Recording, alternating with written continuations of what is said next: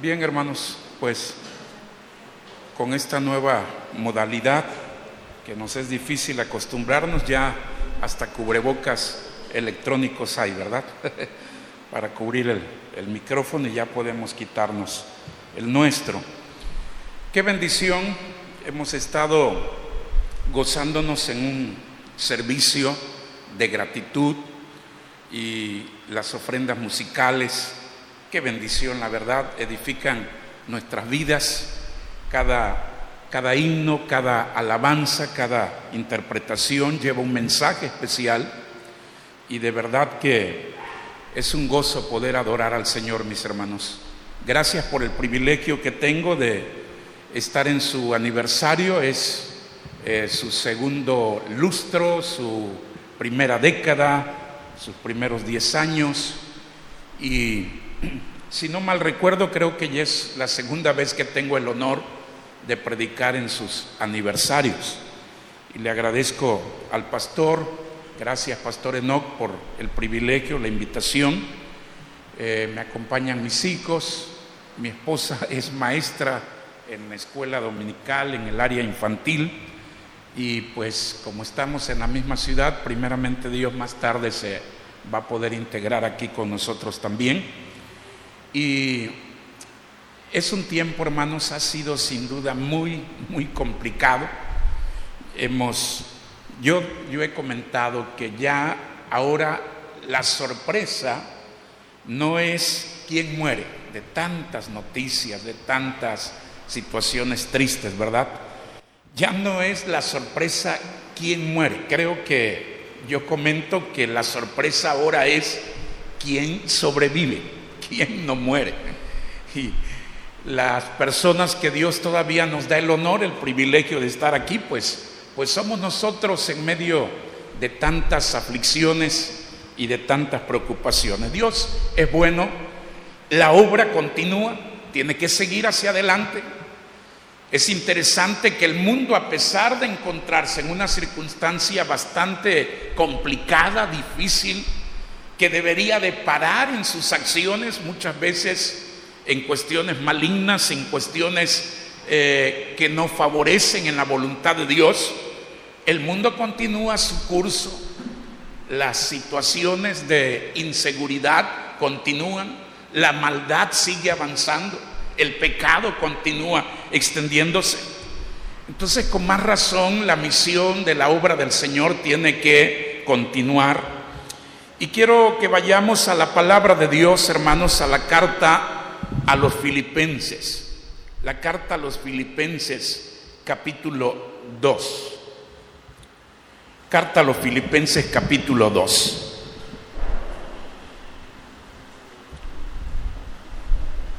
Voy a tomar los versículos 5. Esta primera parte de los primeros versículos que llegan hasta el versículo 11 tiene que ver con la actitud que debemos aprender de Cristo. Y ya luego en, en, la segunda parte, los versículos 12 hasta el versículo 18, ya es la exhortación, el llamado a nosotros a brillar. El tema que voy a compartir precisamente se titula Brillando intensamente, brillando intensamente. Pero esto no tiene que ver con fama ni popularidad, ni de nuestra vida particular personal. Aquí se trata de brillando intensamente por Cristo. Así que quiero tomar los versículos 5 porque aunque lo central está desde el versículo 12 al 18 en la exhortación a brillar intensamente por Cristo, sin embargo el contexto va unido porque la base comienza desde los primeros versículos. Por eso si usted tiene su Biblia, Filipenses capítulo 2, versículo 5 en adelante, puede seguir allí con su vista y voy a leer. Haya pues en vosotros este sentir que hubo también en Cristo Jesús, el cual siendo en forma de Dios, no estimó el ser igual a Dios como cosa a que aferrarse, sino que se despojó a sí mismo tomando forma de siervo, hecho semejante a los hombres, y estando en la condición de hombre, se humilló a sí mismo, haciéndose obediente hasta la muerte y muerte de cruz, por lo cual Dios también lo exaltó hasta lo sumo y le dio un nombre. Y dice la palabra del Señor, le dio un nombre que es sobre todo nombre, para que en el nombre de Jesús se doble toda rodilla de los que están en los cielos y en la tierra y debajo de la tierra, y toda lengua confiese que Jesucristo es el Señor, para gloria de Dios Padre. Por tanto, amados míos, como siempre habéis obedecido, no como en mi presencia solamente, sino mucho más ahora en mi ausencia, ocupaos en vuestra salvación con temor y temblor, porque Dios es el que en vosotros produce así el querer como el hacer por su buena voluntad. Haced todo sin murmuraciones y contiendas, para que seáis irreprensibles y sencillos, hijos de Dios sin mancha en medio de una generación maligna y perversa, en medio de la cual resplandecéis como luminares en el mundo, asidos de la palabra de vida, para que en el día de Cristo yo pueda gloriarme de que no he corrido en vano, ni en vano he trabajado.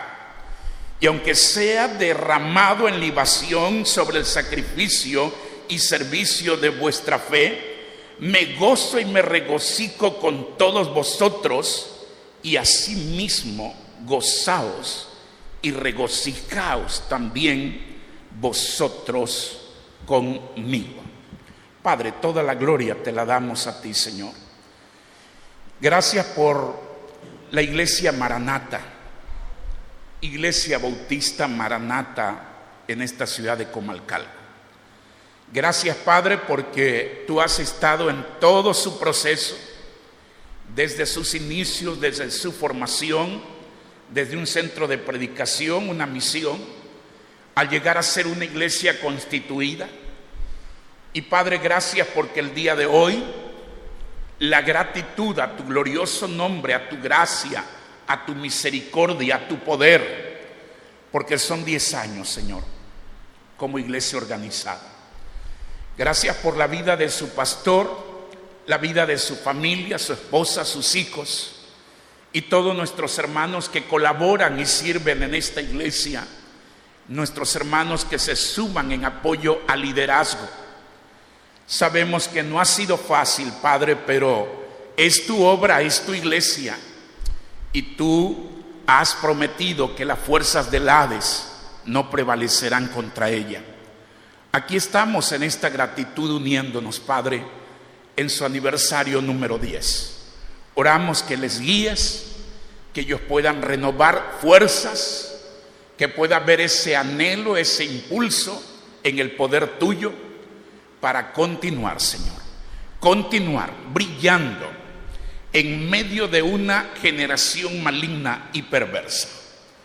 Ayúdales a continuar y a brillar intensamente por Cristo. Lo pedimos en ese nombre glorioso, el nombre de nuestro Salvador Jesucristo. Amén, Señor. Amén. Antes que nada, mis hermanos, de verdad doy gracias a Dios por la vida también de su pastor. Ha sido un buen amigo, Siempre me recuerdo en la palabra que dice que el hombre que tiene amigos ha de mostrarse amigo.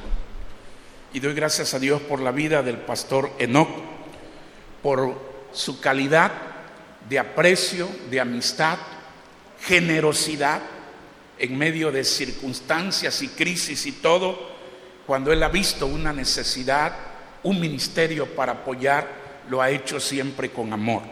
Doy gracias a Dios por su vida, Dios lo siga usando, lo siga llevando cada día en el desarrollo, en el crecimiento de su ministerio. Siempre oren por él, siempre tomen en cuenta sus consejos, obediencia a nuestros pastores, la Biblia nos recalca eso, y que Dios sea glorificado en todo, brillando intensamente por Cristo. Eh, la iglesia, precisamente en Filipo, si se describiera en una frase lo que es esta epístola, se diría la conducta terrenal de un pueblo celestial. El escritor o el autor literario es el apóstol Pablo, escribe entre los años 62 aproximadamente después de Cristo. Esta fue una carta, epístola también, al igual que en el tiempo de los Efesios, pues es una de las epístolas carcelarias. Déjeme decirle que la ciudad de Filipos estaba en la provincia romana de Macedonia. Estaba ubicada en el noroeste de allí de Macedonia. Y Filipos era una colonia romana, aunque era una miniatura de Roma, imitaba a Roma en todo, en su idioma, en sus gustos, hasta tristemente en sus mismas perversiones. Tanto perversiones, desenfrenos y de toda inmoralidad. Constantes enfrentamientos militares, persecuciones. Había allí manantiales y mina también de oro. Bueno, pues la iglesia en Filipo tenía algunas peculiaridades, por mencionar algunas. Era menos judía y más gentil que todas las demás. Los nombres de los individuos que se mencionan son griegos y romanos. Esta fue la primera iglesia establecida en Europa, según nos registra el libro de Hechos, capítulo 16, los versículos 16 al 40, lo cual da significación especial a los gentiles. Eso era algo peculiar. Otra cosa, las mujeres tenían también presencia muy notoria en la iglesia. Pablo no asistió primero a la sinagoga, sino a un culto de oración de mujeres que estaban reunidas, según Hechos 16. Una mujer llamada Lidia fue precisamente eh, la convertida allí en Europa. Habían dos mujeres prominentes en la iglesia y ciertamente habían algunas dificultades, pero ahí se hacía ver que las mujeres tenían parte especial notoria en la iglesia, según Filipenses 4.2. Otras más que trabajaban en la obra del Señor, como menciona Filipenses capítulo 4, el versículo 3. La tercera cosa en peculiaridad es que los hermanos de esta iglesia eran generosos para con la obra del Señor, a pesar de sus sufrimientos. Y por eso Pablo se refiere a ellos como un ejemplo de dar en generosidad, tal como lo menciona en 2 Corintios capítulo 8, versículos 1 al 5. ¿Cuáles fueron los motivos que llevaron a este siervo de Dios, al apóstol Pablo, bajo inspiración del Espíritu Santo para escribir esta epístola, esta carta precisamente a los filipenses, fueron dos. Uno fue la gratitud. Habían sido generosos en ayudar a Pablo y él les escribió esta carta para darle las gracias, ya que por medio de Epafrodito le enviaron socorro hasta Roma cuando ese siervo de Dios estaba en calidad de preso. Así que la gratitud. Pero también el otro aspecto, motivo de la epístola, es exhortación, es consejo. Consejo por la división que se estaba presentando a causa de la desaveniencia entre algunas hermanas. La clave de la epístola es práctica. Su pensamiento clave es el gozo le han llamado a esta epístola de Filipenses el secreto, el secreto del gozo. Esta palabra aparece 19 ocasiones en diferentes formas. El que escribió las palabras que se mencionan, regocijaos en el Señor siempre, otra vez digo, regocijaos, ¿saben? Se hallaba encarcelado injustamente. Así que el gozo no depende de las circunstancias en las cuales nosotros nos hallamos. Pero retomando entonces el mensaje de hoy, con el contexto de la iglesia de Filipos. Esa iglesia está sufriendo, está sufriendo fuertemente esa iglesia, está sufriendo persecución, ataques, conflictos militares. Era lo común allí en esa, en esa localidad. Están también sufriendo pobreza. Los hermanos están sufriendo de su economía están sufriendo también ataques doctrinales. Falsos maestros, herejías por doquier, que van a estar siempre al por mayor y allí listos para querer engañar y desvirtuar. Estaban también sufriendo falta de unidad, falta de unidad interna, que provocaba desavenencias y divisiones. De todas formas, podemos darnos cuenta que se está guerreando siempre contra la obra de Dios. Sí, el enemigo está siempre guerreando. Y por ello hay una exhortación en Filipenses capítulo 2, el versículo 15, de donde tomamos precisamente el título del mensaje, ya que dice la palabra del Señor, allí en el versículo 15, para que seáis irreprensibles y sencillos hijos de Dios, sin mancha, en medio de una generación maligna y perversa, en medio de la cual, fíjese bien, no podemos ignorar el mundo que nos toca vivir, lo complicado que es, la fuerza en que Satanás, el enemigo y todas sus huestes demoníacas están contrarrestando a la obra de Dios y están luchando contra las, los principios, las cosas establecidas por Dios. El enemigo está guerreando y la Biblia deja bien claro en medio de una generación maligna y perversa. Lo mismo que le tocó vivir a la iglesia de Filipo es lo mismo que le toca vivir a la obra de Dios el día de hoy, a la iglesia de Cristo, a la iglesia maranata, pero hay un llamado, una exhortación, en medio de la cual dice, resplandecéis como luminares en el mundo. Eso es precisamente lo que tenemos que reflexionar. Esa es la exhortación que viene a nuestras vidas. Sí, a usted, mi hermano, que es un nuevo creyente, a usted que es un oyente, a usted que es un miembro de la iglesia, a usted que es parte de la iglesia maranata. El llamado brilla intensamente por Cristo en medio de una generación perversa y maligna. ¿Cómo lograrlo? Qué bendición que la palabra de Dios nos da las pautas a que podemos seguir. En primer lugar, modelo, brillando intensamente por Cristo. Vamos a ir rápido, siempre me acostumbro en un punto tardar, voy a tratar de ir rápido porque quiero abarcar cinco consejos rápidos allí, hermanos. Eh, vea lo que dice 5, versículo 5 hasta el versículo 11 que hemos leído.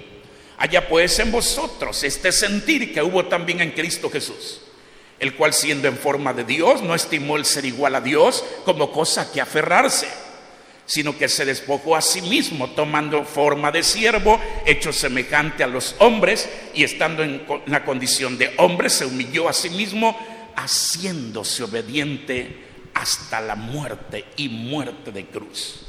Está hablando de que haya ese sentir. ¿Qué hizo el Señor? Y luego dice el versículo 9, por lo cual Dios también le exaltó hasta lo sumo y le dio un nombre que es sobre todo nombre, para que en el nombre de Jesús se doble toda rodilla de los que están en los cielos y en la tierra y debajo de la tierra, y toda lengua confiese que Jesucristo es el Señor para gloria de Dios Padre. Hay un modelo. Si vamos a brillar intensamente por Cristo, hay un modelo que tenemos que seguir. No es un hermano de la iglesia, no es el pastor, no son los ministerios que representamos. Se trata de la persona de nuestro Señor Jesucristo. Él es la base, es el ejemplo, es la actitud, la misma que nosotros debemos seguir, la actitud que tuvo Cristo. ¿Qué le distinguió a nuestro Salvador? Su humildad, su humillación, su obediencia Así que el llamado para brillar intensamente por Cristo va a salir cuando entendamos que mi ejemplo, mi modelo, mi base a quien yo estoy siguiendo se llama Jesucristo. ¿A quién está siguiendo en esta iglesia? Si en algún momento, por alguna circunstancia, estoy listo para explotar, estoy listo para molestarme, estoy listo para darle espalda, estoy listo para pelear con muchos, ¿Qué modelo estamos siguiendo?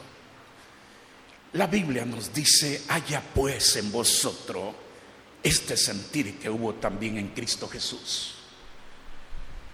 Nos apagamos, nos volvemos tristemente tinieblas igual que el mundo de una generación maligna y perversa.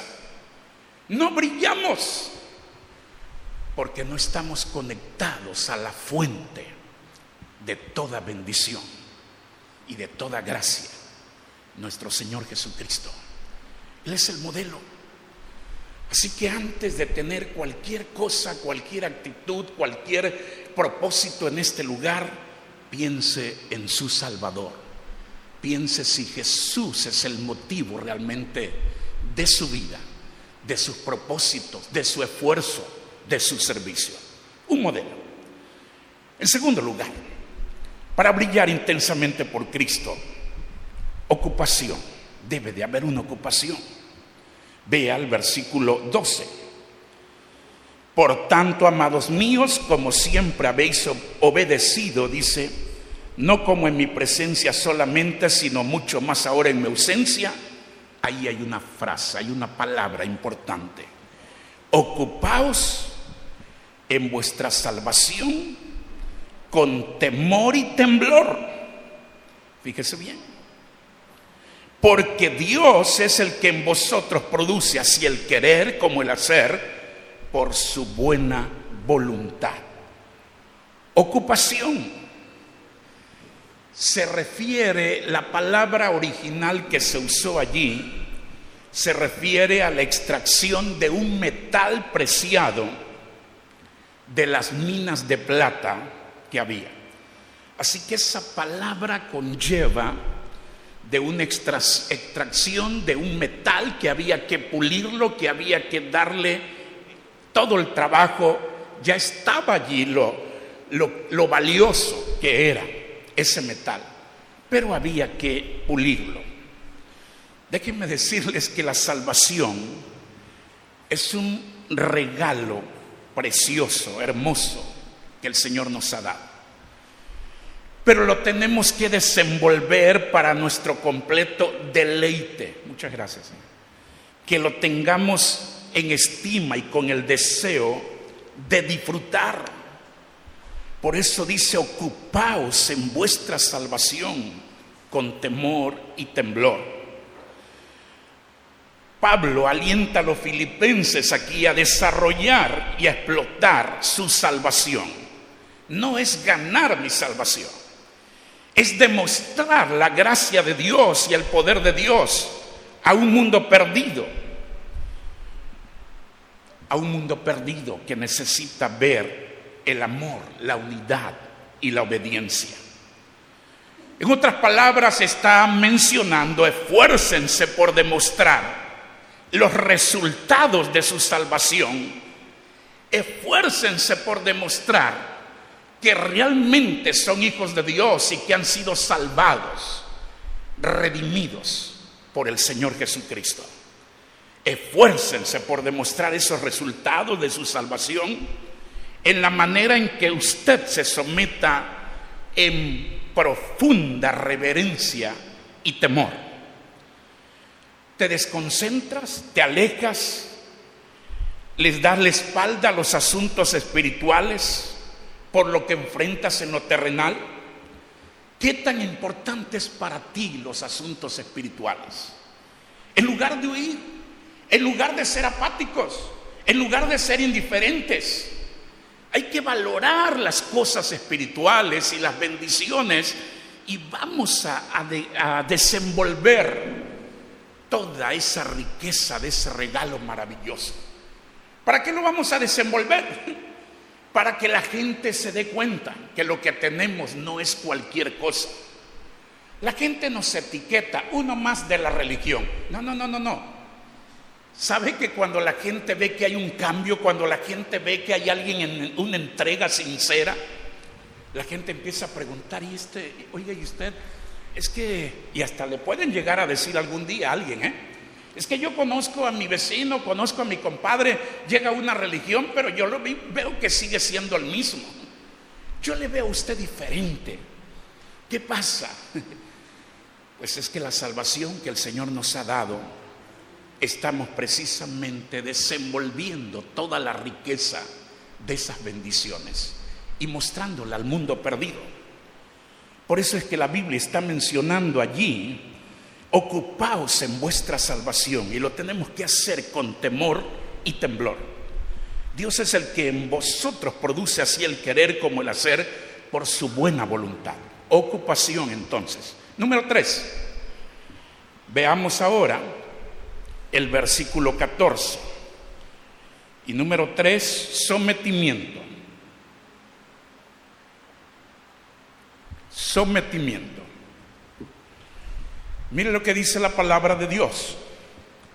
Haced todo, haced todo, dice allí, sin murmuraciones y contiendas, para que seáis irreprensibles y sencillos, hijos de Dios sin mancha en medio de una generación maligna y perversa, en medio de la cual resplandecéis como luminares en el mundo.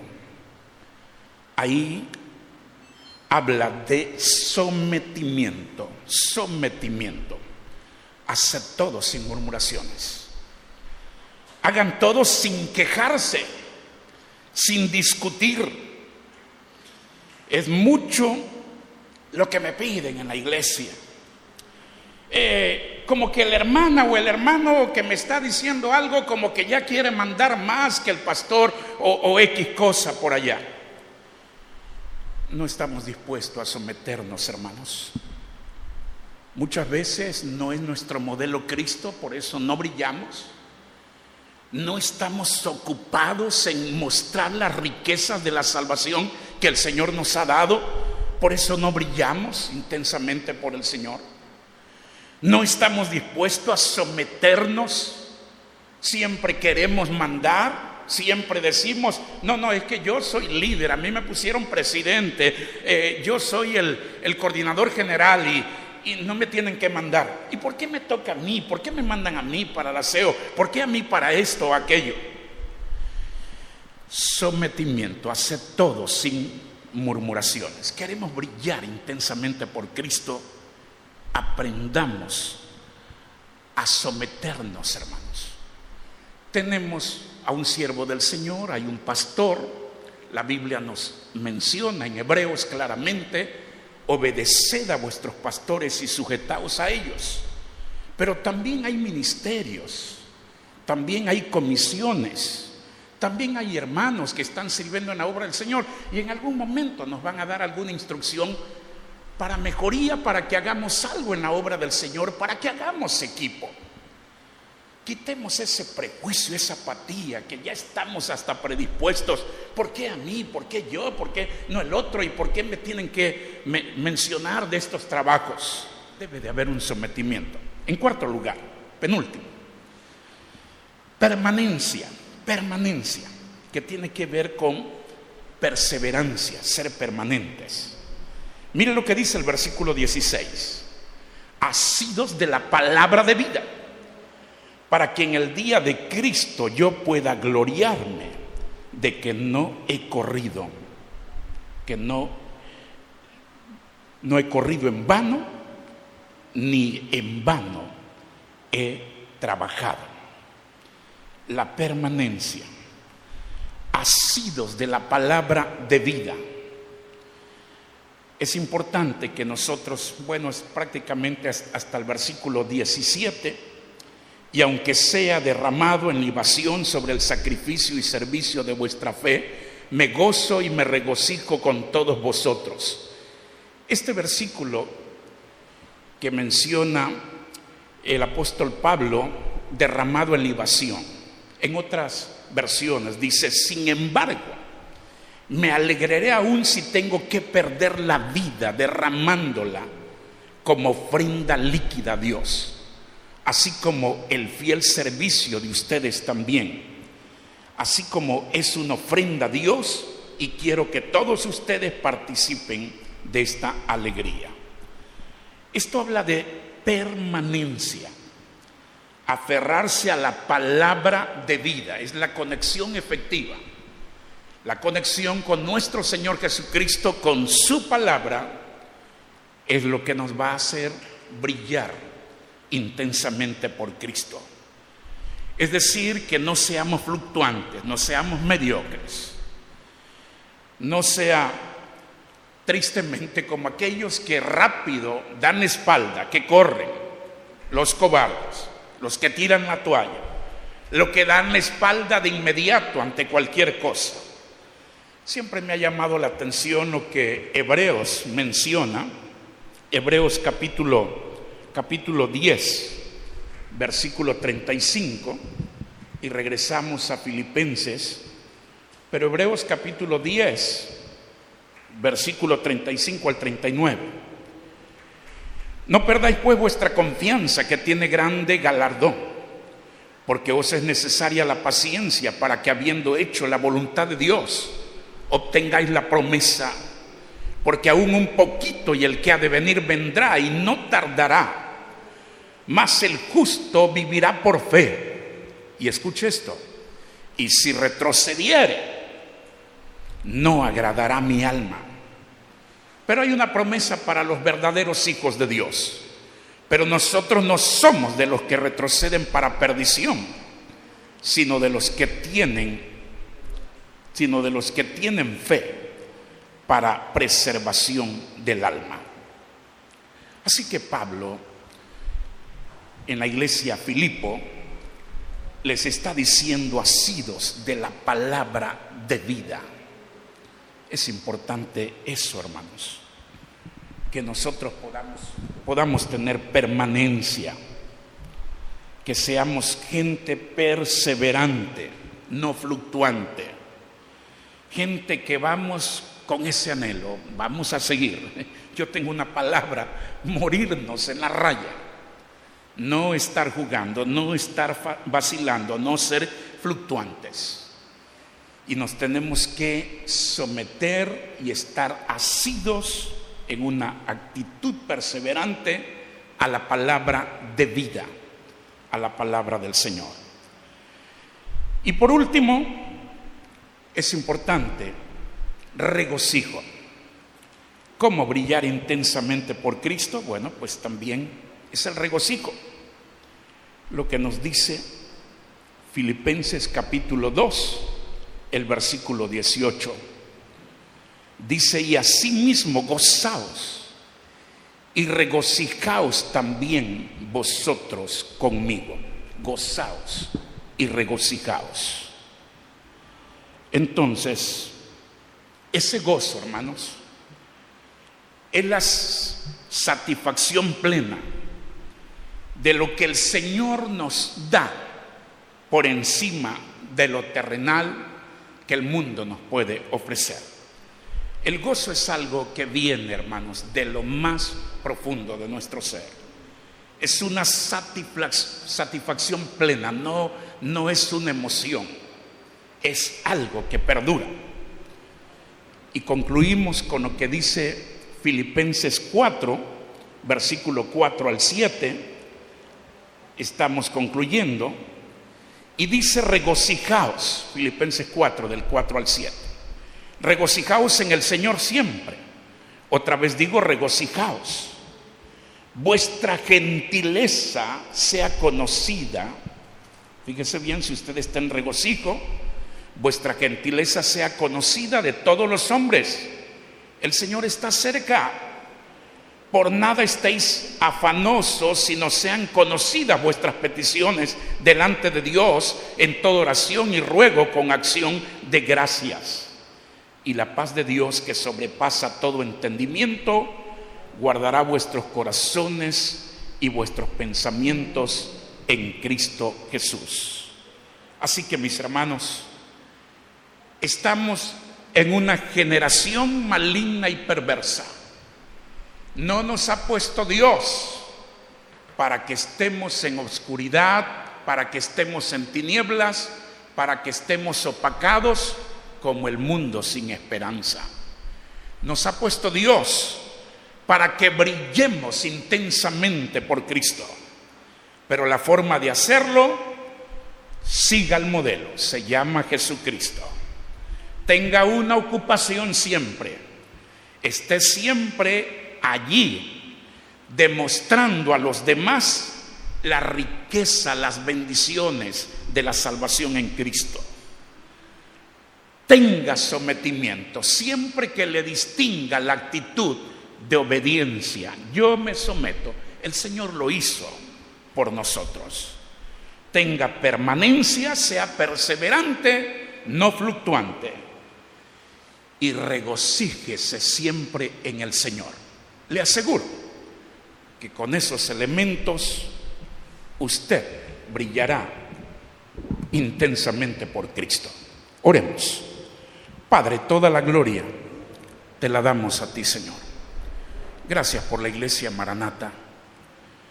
Que estos consejos de tu palabra, Señor, puedan estar arraigados en sus corazones que podamos partir desde ese modelo que es nuestro Señor Jesucristo, que se humilló, que llevó una vida de entrega y de obediencia, y que podamos seguir por todos esos consejos hasta regocijarnos, que nuestro gozo sea siempre por las cosas de tu obra, Señor, de tu iglesia las cosas tuyas, el regocijo en el Señor. Bendice a tu obra, bendice al pastor, a su familia, a toda la iglesia, a nuestros hermanos nuevos, a los miembros presentes. Si algunos están ausentes, sé con ellos, Padre. Gracias. Ayúdanos a brillar intensamente por Cristo en medio de una generación maligna y perversa. En el nombre de Jesús. En el nombre de Jesús. Amén. Amén. Dios les bendiga, hermanos. Es un gozo estar con ustedes. Gracias, pastor.